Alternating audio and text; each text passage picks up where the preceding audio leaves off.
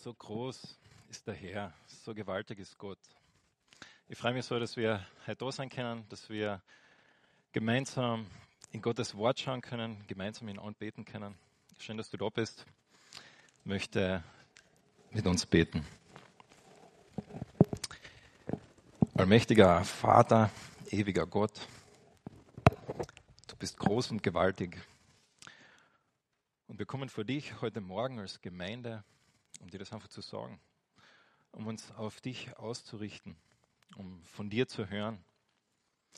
Danke, dass wir diese Möglichkeit haben, das zu tun an diesem ersten Advent und einfach auch vorauszuschauen auf das, was wir in vier Wochen feiern werden, dass du Mensch worden bist. Hilf uns, dass wir nie einfach in diese Routine reinfallen, wo wir das einfach so als alltäglich und so normal wahrnehmen, dass es uns gar nicht mehr berührt, sondern lass uns wieder neu staunen dieses Jahr über dich und deine Größe und das, was du da vor 2000 Jahren gemacht hast. Amen.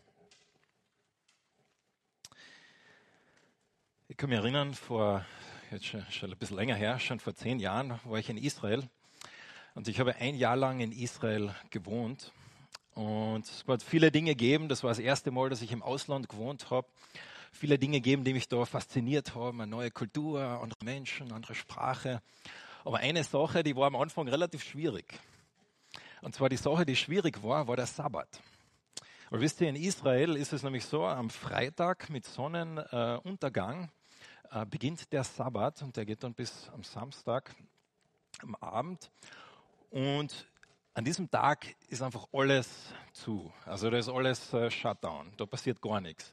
Äh, da kannst du natürlich nicht einkaufen. Äh, du kannst äh, nicht äh, mit irgendwelchen öffentlichen Verkehrsmitteln fahren. Äh, du, je nachdem, wie orthodox, die, wie orthodox du als Jude das lebst, machst, verrichtest du auch keine Arbeit.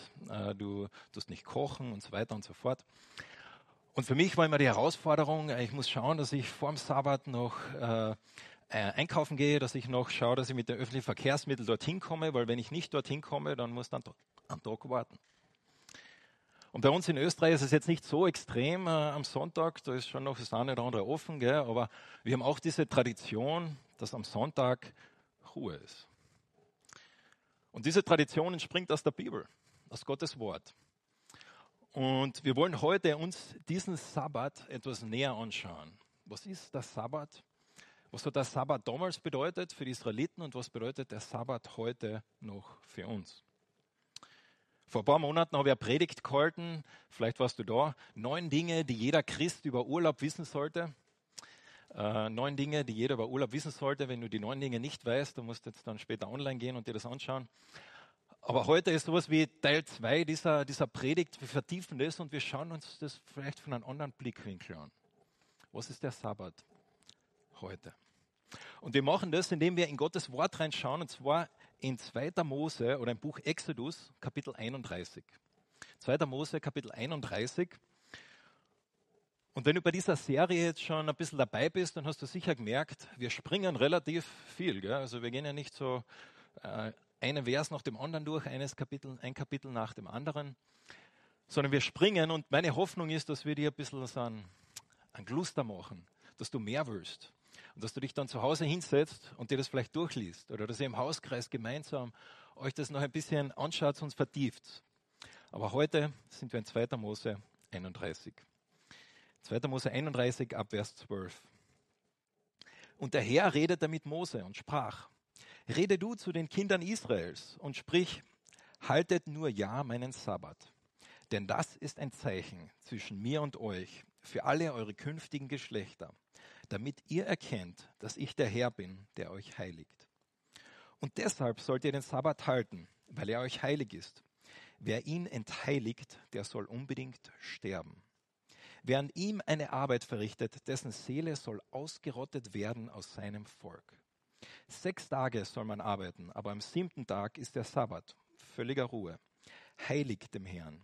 Und jeder, der am Sabbat eine Arbeit verrichtet, der soll unbedingt sterben so sollen die Kinder Israels den Sabbat halten, indem sie den Sabbat feiern für alle ihre Geschlechter als einen ewigen Bund.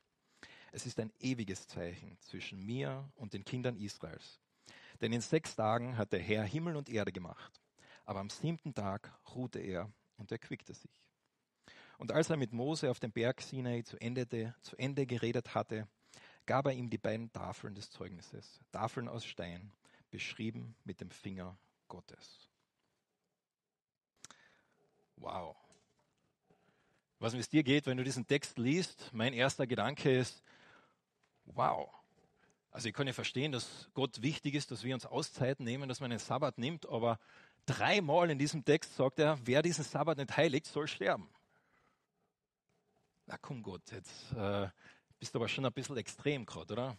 So fühlt sich das gerade an, ich weiß nicht, wie es dir geht. Aber wir kommen gleich dazu, warum, äh, wir schauen uns das gleich ein bisschen näher an, wir tauchen da gleich ein, aber ich möchte zuerst einfach noch äh, uns nochmal alle ins Boot holen, wo wir gerade stehen in dieser Geschichte. Wir haben letzte Woche darüber gehört, wie Gott dem Volk begegnet auf diesem Berg, Berg Sinai wie sie diesen allmächtigen, heiligen Gott begegnen und diesem Berg und der ihnen dann in weiterer Folge die Gebote gibt. Und so beko sie bekommen die zehn Gebote, aber das sind ja nicht nur zehn Gebote, sondern mehrere. Und so in Kapitel 20 bis 25 sind verschiedenste Gebote, die wir uns heute nicht genau anschauen werden, aber da findet man verschiedenste Gebote, die Gott gibt, wo er ihnen erklärt, wie das ausschauen kann, das Miteinander als Volk, das Miteinander mit Gott. Und nachdem diese Gebote gegeben werden, von Kapitel 25 bis 30, fünf Kapitel lang, beschreibt er die Stiftshütte. Wie sie die Stiftshütte bauen sollen und wie das genau sein soll und so weiter und so fort. Und dann sind wir Kapitel 31. Und es ist interessant, die Stiftshütte, und wir tauchen da heute auch nicht ein, aber die Stiftshütte ist ein Bild für den Garten Eden. Und es wird auch wirklich so beschrieben. Wenn du dir das anschaust in diesen fünf Kapiteln, das wird in sieben Teilen beschrieben so wie bei der Schöpfung, in sieben Teilen. Man sieht am Anfang, wie der Geist Gottes das beauftragt, wie das macht, genauso wie bei der Schöpfung. Man sieht, wie Mose am Ende das dann sieht und segnet und sagt, es ist gut. Und man sieht also diese verschiedenen Parallelen und dann das Ganze endet mit hier Kapitel 31 mit dem Sabbat. Wie endet die Schöpfung, dass Gott ruht mit dem Sabbat. Und dann, was passiert danach? Der Sündenfall.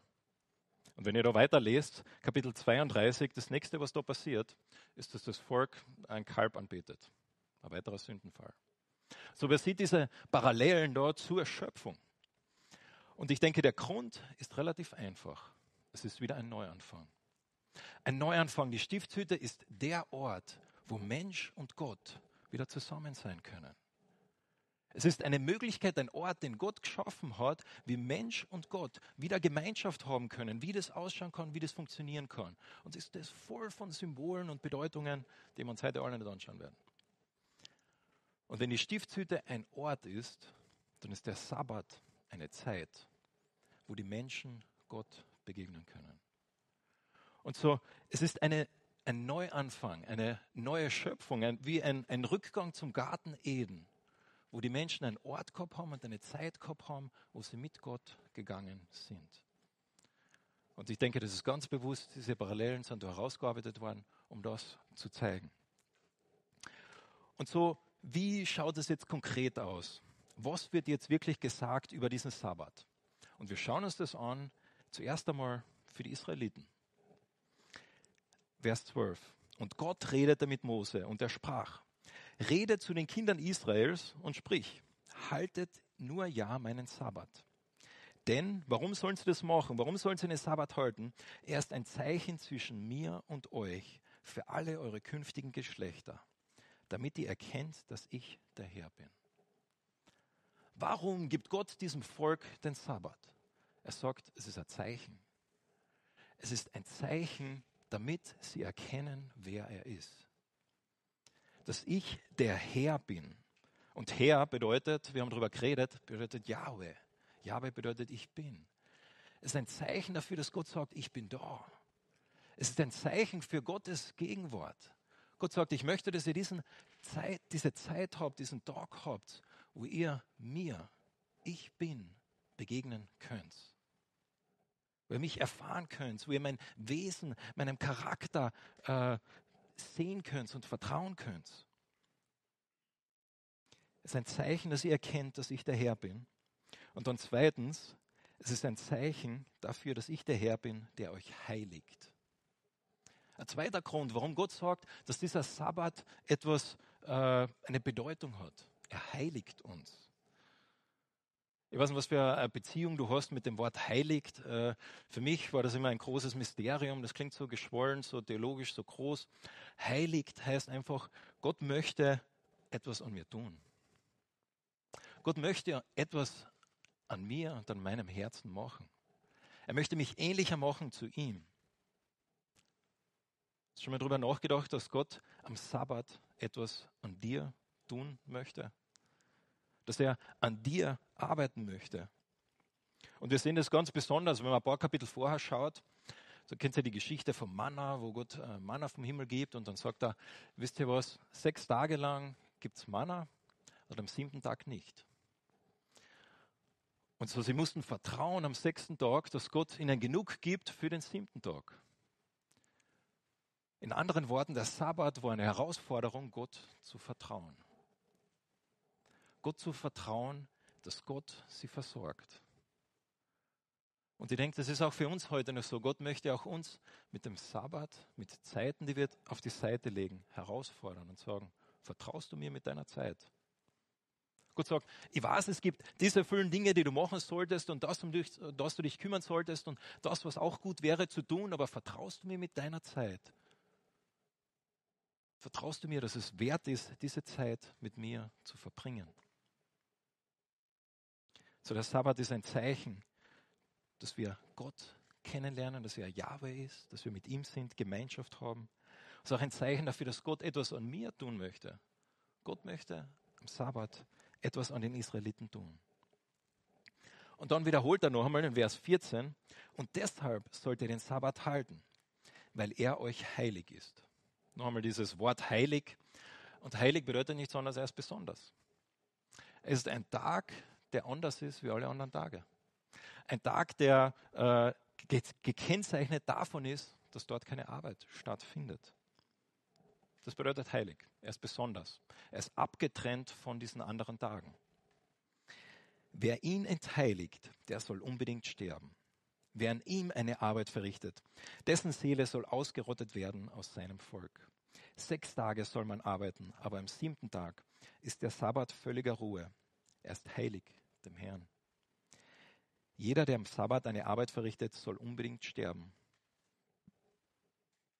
So sollen die Kinder Israels den Sabbat halten, indem sie den Sabbat feiern für alle ihre Geschlechter als einen ewigen Bund. Dreimal in diesen zwei Versen sagt Gott, wer an diesem Sabbat arbeitet, wird getötet. Und man denkt sich, wie gesagt, boah, okay, hm, ich weiß nicht, ob der Sabbat jetzt wirklich so wichtig ist. Und wir fragen uns, ist das wirklich gerecht, Gott? Ich meine, es gibt ja andere, wenn ich jemanden umbringe, okay, aber jetzt. Hm. Aber ich denke, die Antwort ist da direkt in diesem Text. Am Ende. Vers 16. So sollen die Kinder Israels den Sabbat halten, indem sie ihn feiern. Für alle Geschlechter ist ein ewiger Bund. Wir sehen nämlich etwas, wenn wir in die Bibel schauen, dass der Sabbat nicht nur einfach ein Gebot ist von 613 Geboten, sondern er bekommt auf einmal eine größere Bedeutung. Er bekommt auf einmal eine Bedeutung, er steht nämlich für den ganzen Bund, den Gott mit dem Volk macht.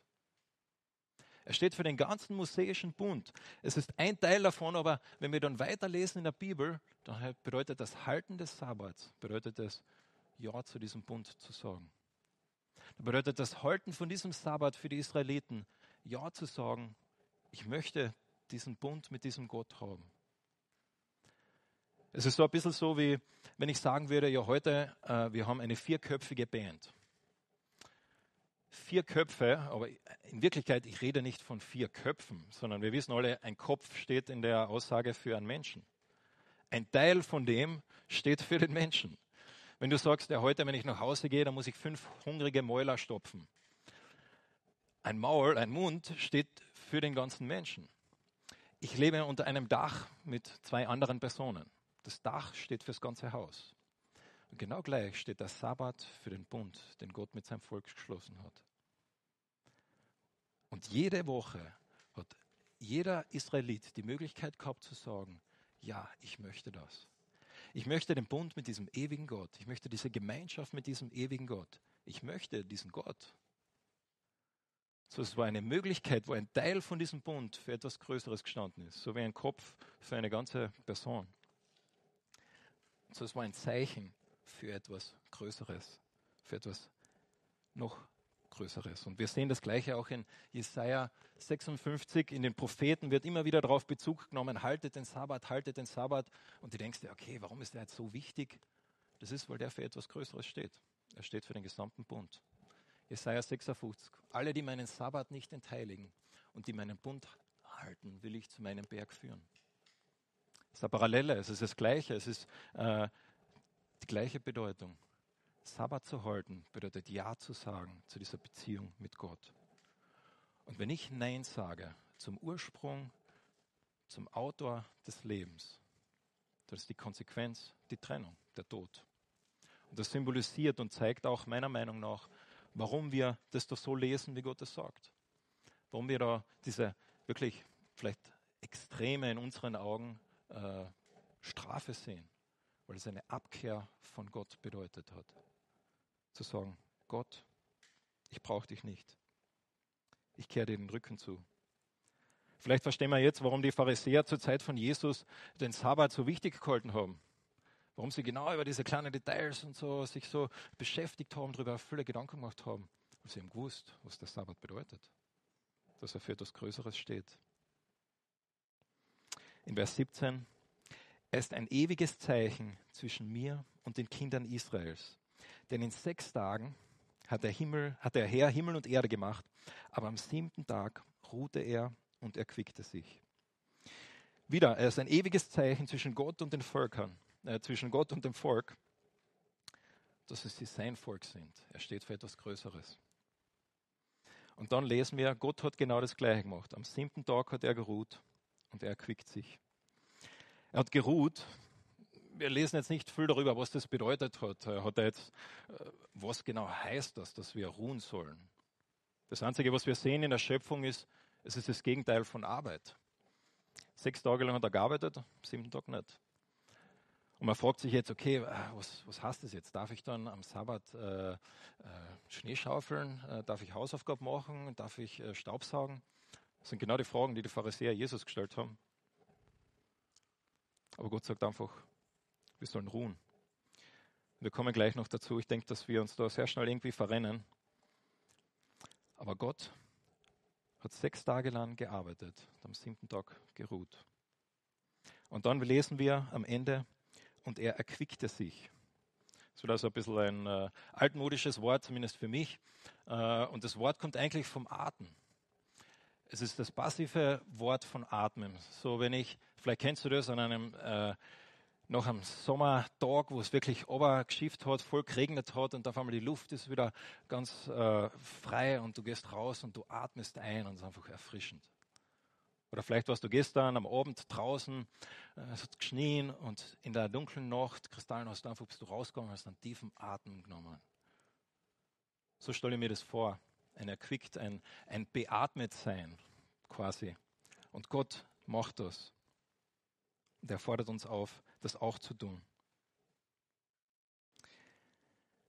Und so die Frage, die wir uns natürlich stellen, wir haben jetzt bis jetzt nur darüber geredet, wie das war für die Israeliten. Wir haben darüber geredet, dass es für sie etwas viel Größeres war, wie einfach nur ein Tag, sondern es gestanden für die gesamte Beziehung mit Gott. Wir haben darüber geredet, dass es heißt, äh, dass Gott dort äh, sie herausgefordert hat zu sagen, hey, ruht dort, nehmt euch Zeit für Gott. Lasst euch erquicken, lasst euch beatmen. Und die Frage ist, sollen wir als Christen den Sabbat auch heute noch halten, in der gleichen Form? Und ihr könnt das jetzt lang ausführen und, und viele Argumente liefern, aber ich mache es ganz kurz. Ich denke nicht. Ich denke, als Christen, wir müssen den Sabbat nicht halten. Weil der Sabbat hier für etwas viel Größeres steht. Er steht für das Bund mit dem Volk. Er ist ganz bewusst mit dem Volk Israel gemacht worden. Als Jesus auf dieser Welt war, hat er alle äh, von den zehn Geboten alle wiederholt, außer das Gebot des Sabbats. Und so, wir sind keine Israeliten, wir stehen nicht unter diesem Bund mit Mose. Aber, und jetzt kommt das Aber, das Prinzip, was da dahinter steht, Ich denke, das ist ein göttliches Prinzip. Das Prinzip, was da dahinter steht, das geht ja schon zurück zur Schöpfung, wo Gott das auch gemacht hat. Wo Gott sagt, wisst ihr was? Ihr seid keine Maschinen. Ihr braucht Sabbat. Ihr braucht Ruhe. Und so nein, wir müssen den Sabbat nicht halten wie die Israeliten und damit rechnen, dass wenn wir Arbeit tun, dass wir tot umfallen.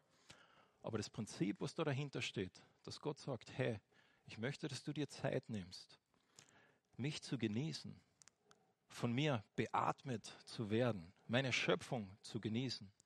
Das gilt auch heute. Und so, wenn ich in meinen eigenen Worten äh, zusammenfassen würde, was Sabbat bedeutet, dann würde ich sagen, Sabbat ist ein bewusstes Ausrichten auf Gott. Es ist ein bewusstes Genießen von Gott. Sabbat ist ein bewusstes Ausrichten und Genießen von Gott und seiner Gegenwart. Und das brauchen wir auch heute. Und so man könnte das vielleicht so sagen, und ich werde das jetzt dort zweckentfremden, der Sabbat ist für uns Christen nicht in erster Linie ein Gebot, sondern es ist ein Geschenk. Es ist ein Geschenk, das Gott dir und mir macht, wo er sagt, weißt du was, ich möchte dir meine Gegenwart schenken. Ich möchte dir schenken, dass wir Zeiten gemeinsam haben, wo du mich genießen kannst. Möchtest du das auch? Und so Sabbat hat etwas mit Gott und mir zu tun. Gott und ich. Und wir haben schon darüber geredet vorher, wie Sabbat etwas mit Vertrauen zu tun hat.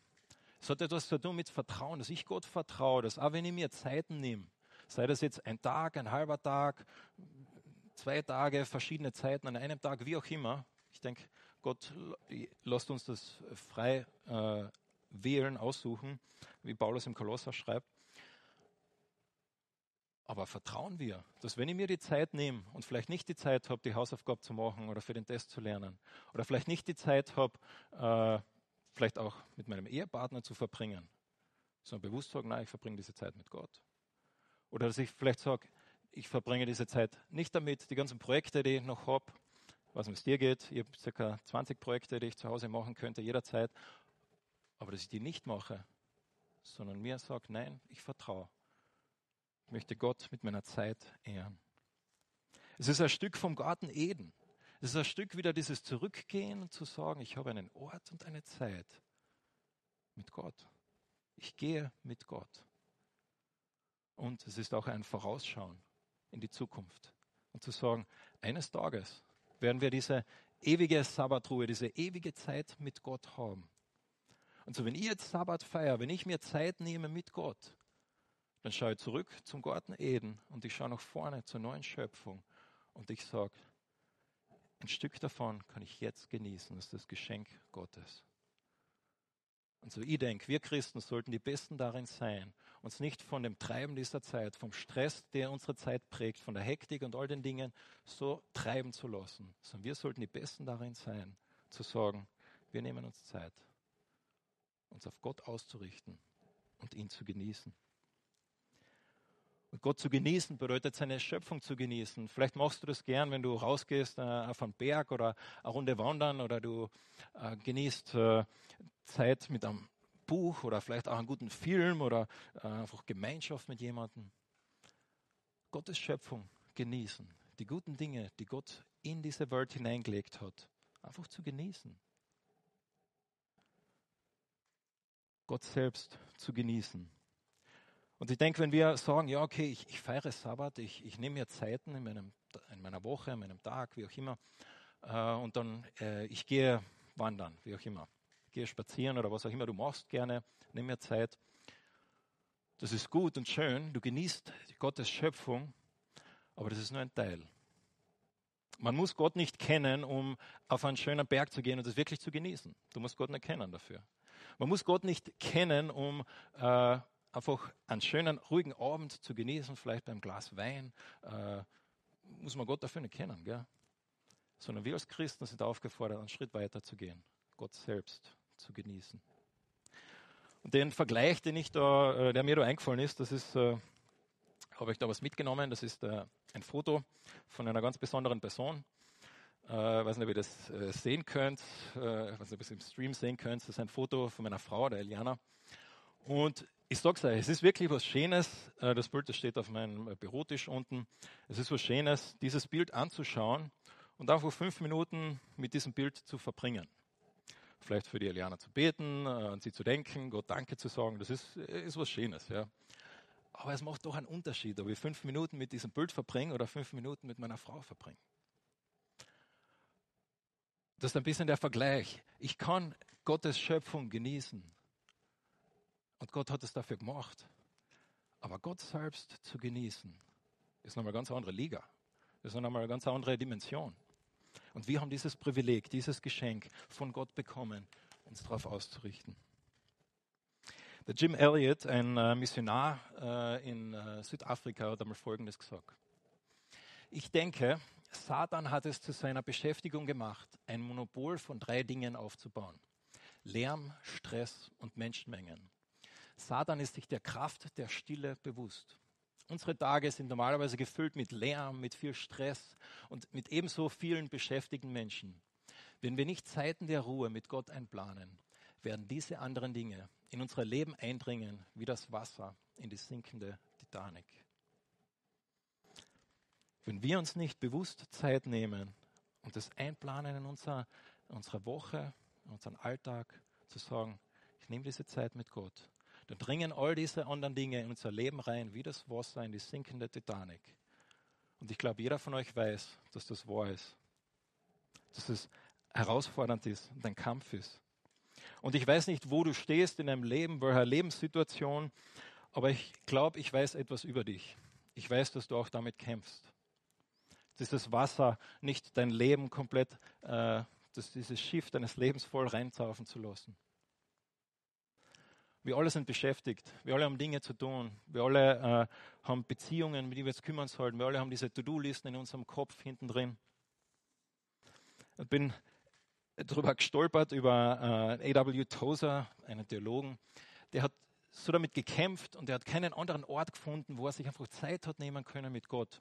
Dass er dann schlussendlich Folgendes gemacht hat. Er hat sich immer in dem Heizraum in seinem Haus zurückgezogen. Es war der einzige Ort, wo er Zeit gehabt hat, äh, wo ihn keiner äh, belästigt hat, wo ihn keiner gefunden hat, ist immer in den Heizraum gegangen. Eine Susanna Wesley, vielleicht kennt ihr sie, das war die Mutter von Charles und John Wesley, den Gründer der Methodisten, eine unglaubliche Frau. Die hat 19 Kinder gehabt. 19 Kinder, nicht 9, sondern 19. Ihr könnt euch vorstellen, dass es schwierig ist, dort Zeit zu finden. Und sie hat es sich zur Tradition gemacht, äh, zur Angewohnheit gemacht, dass sie gesagt hat, sie hat sich manchmal einfach hingesetzt am Küchentisch, hat die Küchenschürze genommen, über den Kopf gezogen und dann darunter einfach Zeit verbracht im Gebet oder Bibel gelesen. Und das war das Zeichen für die Kinder, jetzt ist die Mama beschäftigt. Das war die Zeichen für die älteren Kinder, dass sie auf die Jüngeren jetzt aufpassen müssen. Jeder von uns ist beschäftigt.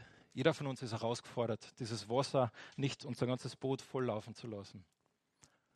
Aber Gott möchte uns dieses Geschenk geben, seiner Gegenwart. Und er möchte das auch dir geben. Und dieses Geschenk in der Bibel ist eigentlich nicht ein Geschenk, sondern eigentlich ist dieses Geschenk mehr als eins. Es sind eigentlich, zweckentfremde ist auch, es ist noch ein weiteres Geschenk. Es hat noch eine weitere Dimension, einen weiteren Aspekt. Wenn wir darüber nachlesen, wie Gott zum ersten Mal über den Sabbat redet, in Exodus 20, dann sagt er, wisst ihr was? Eltern, Kinder, Sklaven, Ausländer und Tiere, alle sollen diesen Tag feiern. Alle waren gleich. Alle waren auf der gleichen Stufe. So etwas hat es nicht gegeben. Also es war komplett undenkbar in der damaligen Zeit, in den damaligen Kulturen. Und Gott hat gesagt, ihr seid alle gleich. Ich möchte, dass ihr alle diese Zeit habt. Und so vielleicht, wenn du an, an Sabbat denkst, wenn du an Auszeiten denkst, dann denkst du in erster Linie daran, ja, ich und Gott und Stille und so. Und ja, das stimmt. Das ist ein Teil davon, ein Geschenk. Aber es hat auch diese zweite Dimension. Dass Sabbat etwas mit Gemeinschaft, mit Familie, mit Freunden zu tun hat dass ich Gott genießen kann, indem ich jemand anders genieße, indem ich Gemeinschaft mit jemand anders genieße. Dass Gott sagt, ich möchte dir Sabbat nicht nur etwas geben, wo also einfach zwischen mir und dir ist, sondern es ist etwas zwischen uns. Und das ist ja ein Grund, warum wir heute Morgen auch da sitzen. Jeder von uns hätte auch einfach online dabei sein können. Aber ich habe gesagt, nein, wir möchten da sein. Wir möchten gemeinsam vor Gott kommen. Und so Sabbat hat nicht nur eine Dimension, sondern hat eine zweite Dimension. Das sehen wir auch ganz besonders in der Apostelgeschichte. Aber, jetzt muss ich überlegen, wer ist nicht mehr da? Sabbat hat auch noch eine dritte Dimension. Das ist noch ein drittes Geschenk. Wenn wir in der Bibel lesen, wie der Sabbat sich dann weiterentwickelt, dann lesen wir, dass es nicht nur einen Tag in der Woche gegeben hat, sondern dass es ein Jahr gegeben hat. Alle sieben Jahre, ein ganzes Jahr. Und wisst ihr, was da passiert ist in dem Jahr? In dem Jahr wurde nicht angebaut. Das heißt, das, die Felder sind leer gewesen. In dem Jahr wurden alle Schulden, die es irgendwie gegeben hat, wurden entlassen. In dem Jahr wurden äh, die Sklaven, die versklavt waren von den Israeliten, wurden freigelassen. Die Armen, die sonst vielleicht wenig gehabt haben, die haben an diesem Jahr mehr bekommen. Und so in diesem siebten Jahr, in diesem Sabbatjahr, hat Gott etwas gemacht. Er hat die Gesellschaft wieder ausbalanciert. Er hat wieder Frieden, er hat wieder Stabilität in diese Gesellschaft reingebracht und hat gesagt, ich möchte, dass ihr alle Sabbat erfahrt. Und so wir sind keine Israeliten, wir sind nicht in der gleichen Zeit, aber ich denke, dieses Prinzip gilt auch heute noch, dass wir durch Sabbat unsere Gesellschaft prägen, dass wir Frieden, dass wir Gottes Gegenwart in unsere Gesellschaft reintragen. Das ist ein Aspekt von Sabbat. Und wisst ihr, was Gott macht? Im Alten Testament sagt er dann zum Propheten Jeremia, weil ihr meine, äh, die Sabbatjahre nicht gehalten habt, geht ihr ins Exil. Und ihr geht so, lang, so lange ins Exil, solange ihr diese Sabbatjahre nicht gefeiert habt. Und das waren 70 Jahre. 70 Jahre lang haben sie das nicht gemacht. Und so Gott hat gesagt, jetzt gebe ich diesem Land 70 Jahre Frieden. Gott möchte, dass sein Herz, dass seine Gegenwart unsere Gesellschaft durchdringt. Und dieses Prinzip, denke ich, gilt ganz genau auch für uns heute, dass wir Sabbat in die Gesellschaft reintragen. Heute feiern wir den ersten Advent. Wir feiern, dass Gott kommt, dass er gekommen ist und dass er kommen wird. Und ich kann mir kein besseres Thema vorstellen wie Sabbat an diesem Tag. Weil Sabbat drückt das ja auch aus. Es ist dieses nach vorne schauen, dieses Verlangen, wo wir alle wissen, hey, irgendwas passt einfach noch nicht. Und wir kriegen kleine Glimpse, kleine äh, Teile davon, von diesem großen Bild, was es heißt, in Gottes Gegenwart zu sein. Wir spüren das heute schon, wir können das erfahren am Sabbat. Aber schlussendlich schauen wir alle nach vorne. Schauen wir alle nach vorne und warten darauf, dass Jesus eines Tages wiederkommt. Und dass er Sabbat permanent in dieser Welt, in unserer Gesellschaft, in unseren Herzen, in mir etabliert. Es ist ein Vorausschauen. Hebräer 4 macht es folgendermaßen deutlich. Zwar hat Josua die Israeliten in das ihnen zugesagte Land geführt, aber an der eigentlichen Ruhe hatten sie deswegen immer noch nicht teil. Sonst hätte Gott nicht zu einem späteren Zeitpunkt noch einmal von einem Heute gesprochen. Der, Prophet, äh, der Autor vom Hebräerbrief, er sagt, ja damals bei den Israeliten, da hat Gott gesagt, eines Tages werdet ihr Frieden haben. Wenn ihr in dieses Land kommt, werdet ihr Sabbat erfahren. Aber die eigentliche Ruhe, diesen eigentlichen Sabbat, den haben sie eigentlich gar nicht erfahren. Aber sie dann in diesem Land waren, ist alles Mögliche herumgegangen und passiert und Dinge sind äh, von sich gegangen. Und dann sagt er, Gott hat zu einem späteren Zeitpunkt, als sie schon im Land waren, hat er gesagt, hey, wisst ihr, es kommt noch mehr. Da kommt noch wirklicher Friede, da kommt noch wirklicher Sabbat. Somit wartet auf Gottes Volk noch eine Zeit vollkommener Ruhe, die wahre Sabbatfeier. Denn wer einen Gottes Ruheanteil bekommt, darf von all seiner Arbeit ausruhen. Genauso wie Gott ruhte, als er alles erschaffen hat. Setzen wir also alles daran, an dieser Ruhe teilzuhaben. Setzen wir alles dran, an dieser Ruhe teilzuhaben. Der Autor vom Hebräerbrief sagt genau das Gleiche wie Gott in Exodus 31. Er sagt, wisst ihr, eines Tages wird es diese Sabbatruhe geben, diese Gegenwart Gottes, die wir genießen können. Aber er sagt auch, nicht jeder wird dort sein. Nicht jeder wird sagen, ja, ich möchte Gott. Manche werden sagen, weißt du was, Gott, du und dein Frieden, du und deine Gegenwart, du kannst mir gestohlen bleiben. Ich brauche deinen Sabbat nicht. Und dann sagt der Autor vom Hebräerbrief genau das gleiche wie Gott in Exodus 31, wo er sagt, wenn du dich vom Autor des Lebens abwendest, bist du getrennt von mir. Und die ewige Trennung in der Bibel ist der Tod. Und so, ich darf dich heute einladen, wenn du vielleicht noch nie diesen Schritt gemacht hast, einfach zu sagen, hey Gott, ich möchte dich. Ich möchte diese Gegenwart von dir haben. Ich möchte diesen Sabbat eines Tages feiern. Dann mach das heute. Sag ihm das. Sag ihm, hey Gott, ich möchte umkehren von meinem alten Weg. Ich möchte zu dir kommen. Ich möchte mit dir leben. Und da euch, die ihr schon länger mit Jesus unterwegs seid, ich möchte euch heute ermutigen, diese Geschenke Gottes anzunehmen. Gott möchte dir seine Gegenwart schenken. Und wir, denkt, das ist unser Auftrag, das ist dein Auftrag, zu sagen, wie kann das jetzt praktisch ausschauen bei mir? Jeder von uns ist in einer anderen Situation, jeder von uns hat andere Herausforderungen. Aber wir alle leben in dieser Welt.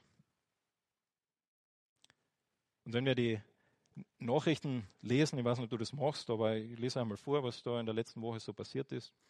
Es hat Proteste gegeben in Burkina Faso gegen die Regierung. Ein Boot im Ärmelkanal äh, ist äh, äh untergegangen und knapp 30 Leute sind gestorben. Äh, China schottet sich immer mehr zu und äh, steckt gewisse Völkergruppen in Lager. Die Taliban etabliert schön langsam einfach ihre Ideologie und ihr Weltbild.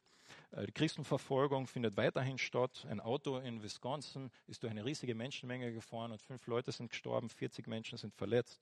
Flüchtlinge in Belarus sind zum Spielball der äh, Nationen geworden und haben Nächte in, in, der Kälte verbracht. Und natürlich das Damoklesschwert, der Elefant im Raum, der uns alle beschäftigt, unsere Gesellschaft, uns persönlich, Corona. Merkst du, wie die Welt in Unruhe ist? Vielleicht sagst du genau deshalb, ja, genau deshalb lese ich keine Nachrichten mehr oder schau mir das nicht mehr an. Aber vielleicht reicht dir das, was in deinem Leben gerade passiert. Die Spannungen, die du vielleicht hast in deiner Familie oder mit deinem Freund. Die Herausforderungen, die du hast, wenn du einfach nur erschöpft bist von all dem, was du tun musst. Vielleicht kämpfst du gerade mit einer Krankheit oder dir ist einfach alles wurscht. Du kämpfst vielleicht sogar mit Depressionen. Und du sagst, auch in meinem Herzen ist Unruhe. Und dann kommt Jesus, der Friedefürst. Und er sagt, komm her zu mir, alle, die ihr mühselig und beladen seid. Ich will euch erquicken, ich will euch beatmen.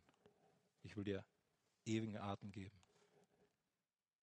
Das ist Gottes Einladung, Gottes Geschenk, dass wir jeden Sabbat feiern dürfen, jede, jedes Mal, wenn wir uns Zeit nehmen mit ihm. Und dass wir ganz besonders auch diese Weihnachten feiern dürfen sagen wir ja, dieser Friedefürst ist gekommen. Und diesen Frieden, den Gott gibt, den Jesus gibt, den kann diese Welt nicht geben. Den kriegen wir nicht dadurch, indem wir einfach Nachrichten ignorieren oder indem wir uns abschotten oder indem wir einfach äh, viel Fernsehen schauen oder was immer, sondern dieser Friede ist eine andere Dimension. Das ist Gottes Friede. Das ist Gottes Geschenk. Ich bete mit uns. Ewiger Vater, wir sagen dir Danke für dieses Geschenk, das du uns machst. Auch diese Weihnachten können wir jetzt wieder ganz neu daran erinnern, dass du uns deine Gegenwart geschenkt hast. Dass du in die, unsere Zeit hineingestiegen bist, Teil unserer Zeit geworden bist und gesagt hast, ja, ich möchte hier sein.